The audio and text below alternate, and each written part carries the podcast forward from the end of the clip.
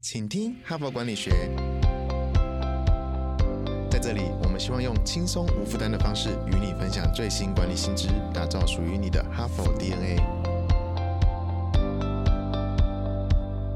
我是节目主持人杨玛丽 Mary。大家好，今天又是星期一哈，一周一周在过，真的很快。所以呢，今天呢又是一个新单元的开始。那本周呢，我们选的主题是异业学习的重要性哦，向跨行业学习。那本周呢，为什么会选这个主题呢？事实上是来自一个很深刻的体验啊，就是我们哈佛商业评论从两年多前呢，我们开始啊，为我们的读者、精英的读者呢，举办个案教学领导者学程哈。我们在节目里头呢，也经常有邀请各位听众呢，有兴趣可以来体验我们这个课程。那我们在课堂上呢，常常遇到一些学长姐啊，我们把学员都叫学长姐啊，他们就有的时候会跟我们很困惑的问我们啊，那因为他们很困惑。也搞得我们也很紧张，说我们要很严肃的来面对这个学长姐的疑问呢啊，他们的困惑是什么？就是说，比如说有的学员就会问我说：“哎，我来自半导体业啊，我的公司是高科技啊，可是今天要看的这个个案是牙医什么诊所的个案。”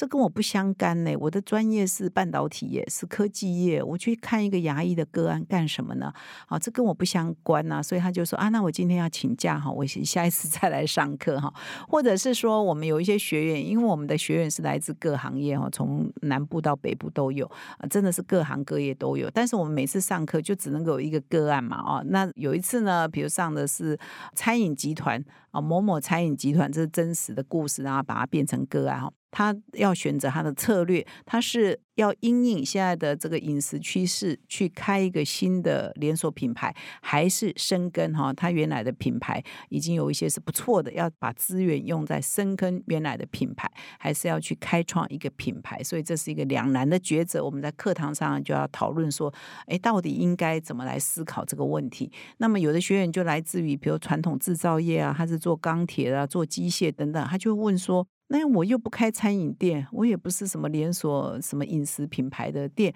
我来听这个干什么？这跟我有什么关系哈？所以大家就会执着于说，哎，我上的课程内容要跟我的本行是密切相关，他才会觉得他没有浪费他的时间。如果他来听的课程是跟我的本行不相关，他可能就会担心说，我来上这个是浪费我的时间。那因为学阳姐呢很担心浪费他的时间嘛，我们也很担心哈，就是我们提供的课程呢也要很符合大家的需求嘛，所以呢我们就很严谨的来面对这个问题，就是想要回。答一个问题：向异业学习的重要性到底是什么？而且我们要从哈佛商业评论的文献里头，就是我们现在的资料库里头，已经有一万多篇呃翻译好的繁体中文版的文章，以及很多很多的影片啊，很多很多的 PPT 档案都在我们的官网里头。各位听众如果有兴趣的话，可以变成我们的会员或订阅我们的数位的官网，是一个非常丰富的资料库。那我从我们这资料库里头呢，这一个礼拜呢，我们就选了一些文章，哈。一些大师的作品来跟各位分享，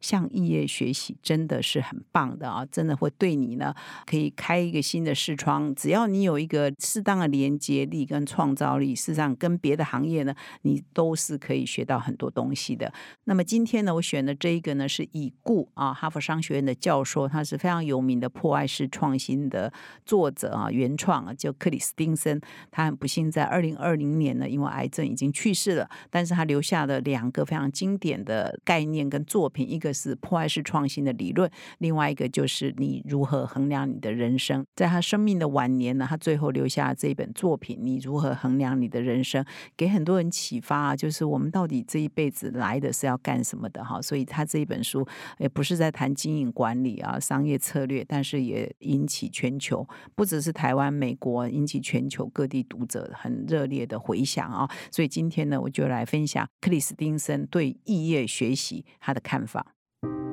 感谢哈帕听友的支持哈，请听哈佛管理学，凭着对管理知识传播的热情呢，现在已经制作超过四百集的节目了。我们收到许多听友的回馈哈，我们的节目呢陪伴他们厘清直癌上许多大大小小的难题哈，让他们受益良多。非常感谢你们的支持。如果你也有这种动物时刻，如果你欣赏我们的内容，请赞助我们产出更优质的节目，让哈帕跟你长相。左右持续探索管理的新知，请到资讯栏点击赞助连结，懂内我们让哈帕陪伴你走过人生挚爱的关键时刻。赞助的听友们也请留下你的姓名、联络信箱跟电话，让我们有机会呢未来回馈你。谢谢。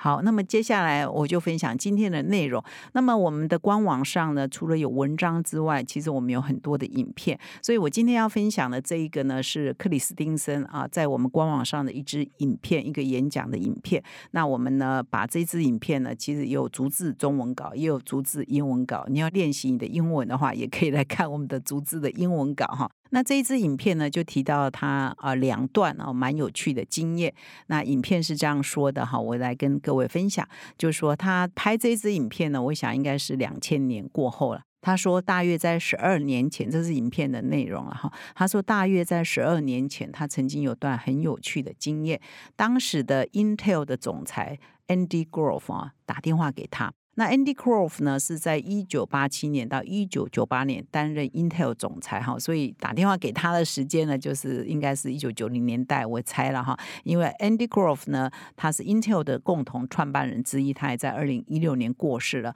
他呢有一句名言叫做“唯偏执狂得以幸存”。Only the paranoid survive 啊，这句名言呢，事实上很多企业界朋友常常在使用。好，那我们回到他这支影片。那么那个时候呢，Andy Grove 呢就突然间打电话给克里斯汀森哈，克里斯汀森当然也是很意外啊，接到 Andy Grove 本人打电话给他，哇，那个时候不可一世的，Intel 的总裁。那克里斯汀森那个时候已经出名了，因为他因为一系列的发表破坏式创新的系列文章，已经在不只是在美国有名，在全世界哈，包括在台湾也。都小有知名度了哦。那那个时候他就打电话给他说，Andy Grove 告诉他说啊，你发表那些学术研究啊，真的是很棒，但是我没有空读哦。但是我知道你做的某一项研究呢，应该可以用在 Intel，所以呢，请你过来一趟，和我们讲讲这个研究以及它对 Intel 的意义哈。那么克里斯汀森当然就很高兴啊，觉得哇喜出望外之。他说这是千载难逢的机缘嘛，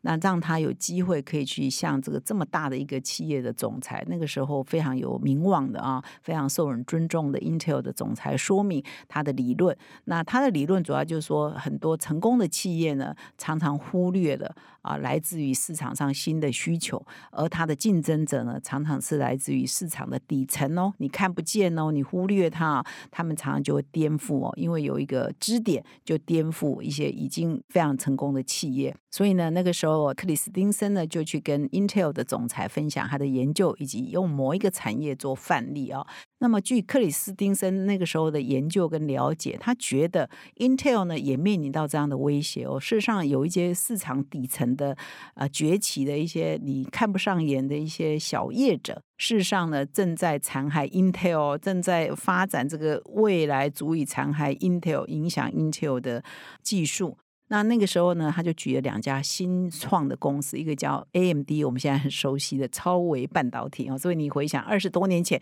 可能这一家公司对 Intel 呢，他是看不上眼的，觉得没有影响的。那另外举的另外一家公司叫 SIRIX 啊，克里斯汀森说这一家公司跟 AMD 超微半导体这两家呢，正在残害 Intel，但是 Intel 根本没有看出这一点啊。那么后来呢？这个克里斯汀森跟 Andy Grove 的见面之后呢，其实也对 Intel 产生一些影响，因为 Intel 后来就是开始跨入市场的底层，所以后来 Intel 推出一个处理器叫赛扬哈，我们中文叫赛扬哈，就是在一九九六到九八之间呢发布的。那么这个赛扬的处理器呢，就比之前的 Pentium 啊再低阶一点，再更经济型一点。那么所以呢，这个赛扬处理器的出现呢，事实上就是克里斯汀森跟 Andy Grove 谈话之后对 Intel 所产生的影响，那么克里斯汀森觉得啦，在这一次的影片里头，在哈佛商业评论的影片里头，他肯定说这项产品在很多方面都挽救了 Intel 哈，那个时候免于陷入危机，免于啊陷入这个来自底层竞争者的挑战。那么在跟 Andy Grove 见面完之后呢，大约三个月呢，哎，他也突然间接到一个非常惊喜的电话，是来自谁呢？美国国防部长科。那个时候的部长是科恩。那么科恩就跟克里斯汀森说：“我有读你的书哦，《创新者两难》哈，这本书在台湾有翻译。那我想请你过来跟我们演讲哈，跟我的团队演讲，谈谈这一本书哈。”那这克里斯汀森觉得哇，我是研究产业，竟然是国防啊，国防部要我去演讲。然后他听到说部长讲我的 my staff 啊，说你来跟我的 my staff 我的同仁讲的时候，他以为然后就克里斯汀森以为说他的听众就是几个少尉啊，或几个大学实习生啊，就是这些人听，不是部长本人哈。结果呢，他走到这个会议室里头，不只是部长本人有在啊，在场的人还有参谋长联席会的。主席、国防部次长、副部长、助理部长等人，也就是说，整个国防部哈，等于军方的最重要的人都在那里面了啊。那科恩部长也跟他说，这是他第一次召集所有这些高阶干部一起来听一个演讲哈，所以你就请你发表高见吧啊。那克里斯汀森就说。因为我现在是跟国防部所有的高阶主管演讲，他用了投影片呢，跟他跟 Andy Grove 演讲到 Intel 演讲一样，用的是同样一套投影片。那大家一定会很好奇，说他到底克里斯汀森的演讲内容到底是讲什么呢？他是不是去跟 Andy Grove 谈的是科技业的发展？不是哦，他跟 Andy Grove 谈的是发生在钢铁业的故事。然后他也把发生在钢铁业的故事拿去跟国防部演讲哦，就是他破坏式创新的案例了哈。那他的这个钢铁业。的故事就是有一个大的钢铁厂，它是一个垂直整合非常巨大的一个大企业。可是呢，他忽略来自市场底层的小型炼钢厂，已经用新的方法、新的作为在接近新的市场。他们就从钢筋开始啊，这个小炼钢厂就从钢筋开始一路往上发展，那就威胁到这个传统的这个大的垂直整合的钢铁公司的命脉跟呃市场。所以呢，他就谈的是一个钢铁业发生的。故事。那那个时候，参谋长这个联席会主席薛尔顿啊，是一位将军哦，还特别问说克里斯汀森说：“你知不知道为什么我们会对这个案例感兴趣呢？”那克里斯汀森也说：“我的确不知道啊。”那这个将军就告诉他说：“事实上，你的研究里头啊，那个市场的底层啊，在市场的底层，就是很多钢筋的小叶子啊，开始有一些新的作为，有一些新的方法，会颠覆这个钢铁业。那对我们美国的国防部来讲，这个钢筋哈，这个底层。”就是那些恐怖分子，就是那些恐怖主义。那么，在这个克里斯汀森的研究里头呢，在市场的顶层呢是提供钢板的哈。那传统我们国防部认为说，这个钢板呢是俄国人哈。那那个年代你要回想，不是现在，现在当然美俄中哦之间的这个战争的气氛是很诡谲的嘛啊，这有乌俄战争等等。我们回到二三十年前，冷战已经结束了哈，所以那个时候呢，希尔顿将军就说，对我们而言，俄国人早已经不是敌人了哈。那是那个年代讲的话哈，不代表现在了哈。所以他说，对我们来讲，那个高层顶层的那个，我们想象是俄国人，俄国人已经不是我们的敌人了。但是在市场的底层，也就是你在钢铁业讲的那个钢筋哈，那些小叶子，那对我们而言就是恐怖主义。但我们现在整个国防部啊，整个美国军方的动员编制哈，我还没有可以对抗恐怖主义的高手跟机制跟制度哈。所以你的演讲也给了我们很好的启发。所以后来呢，这个克里斯汀森跟这位国防部的高层啊分享了之后呢，后来国防部也做了很多的变革哦，因为他们后来就成立了一个组织啊，是一个联。合小组专门来对付这些恐怖主义一些新威胁崛起的时候，他们应该怎么应应？那所以呢，克里斯汀森就觉得哇，这实在是太有趣了。他从来没有想过半导体业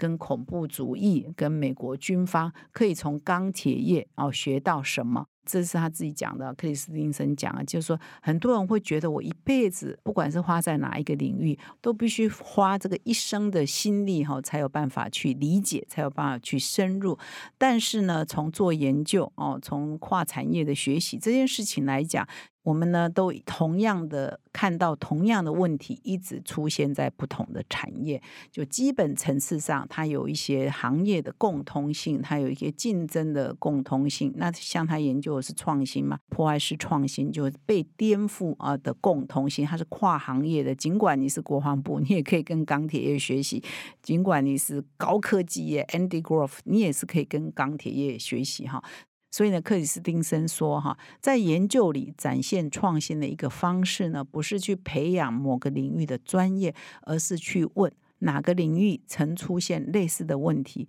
我可以在哪个环境架构里研究那个问题，然后回到我的这个领域，以同样的建议方案来检视同样的问题。那就是说，很多跨产业之间是有一些共通的问题，所以呢，你可以从别人的产业里头发现你可能还没发现的问题，或找到你可能还没找到的答案。或学习或体会啊，你还没有办法在你自己的行业里头领略的一些要点，是对你很有帮助的。克里斯汀森认为，这都是通用的原则，跨行业之间有一些共通的原则。如果你要创新，你就必须要问：是否在其他的地方有人经历过，并且解决了哪一个问题？这个呢，也是我可以拿到我的行业来用的哈。所以这一段话呢，事实上就来说明为什么我们要跨产业学习，为什么跨产业学习也是有非常高的价值，可以突破我们的盲点哈。那么以上呢，我就用克里斯汀森大师哈，真正的国际认可的大师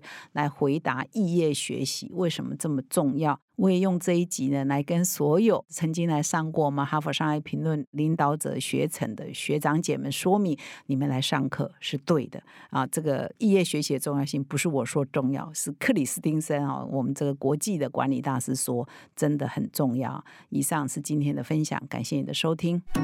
就到 Monday 哈帕的工商时间，哈佛商学院成功人士必经的五百堂个案修炼，现在台湾就能体验。决策者每天数十到数百资讯不足的决定，HBR 为此导入台湾企业情境沉浸式的个案，提高您的决策胜率。五十个以上跨产业领导者齐聚，强化您的决策思维。第八期领导者学程席位倒数中，早鸟还享七五折优惠哦！现在就到说明栏点击报名，成为成功领导者的一员。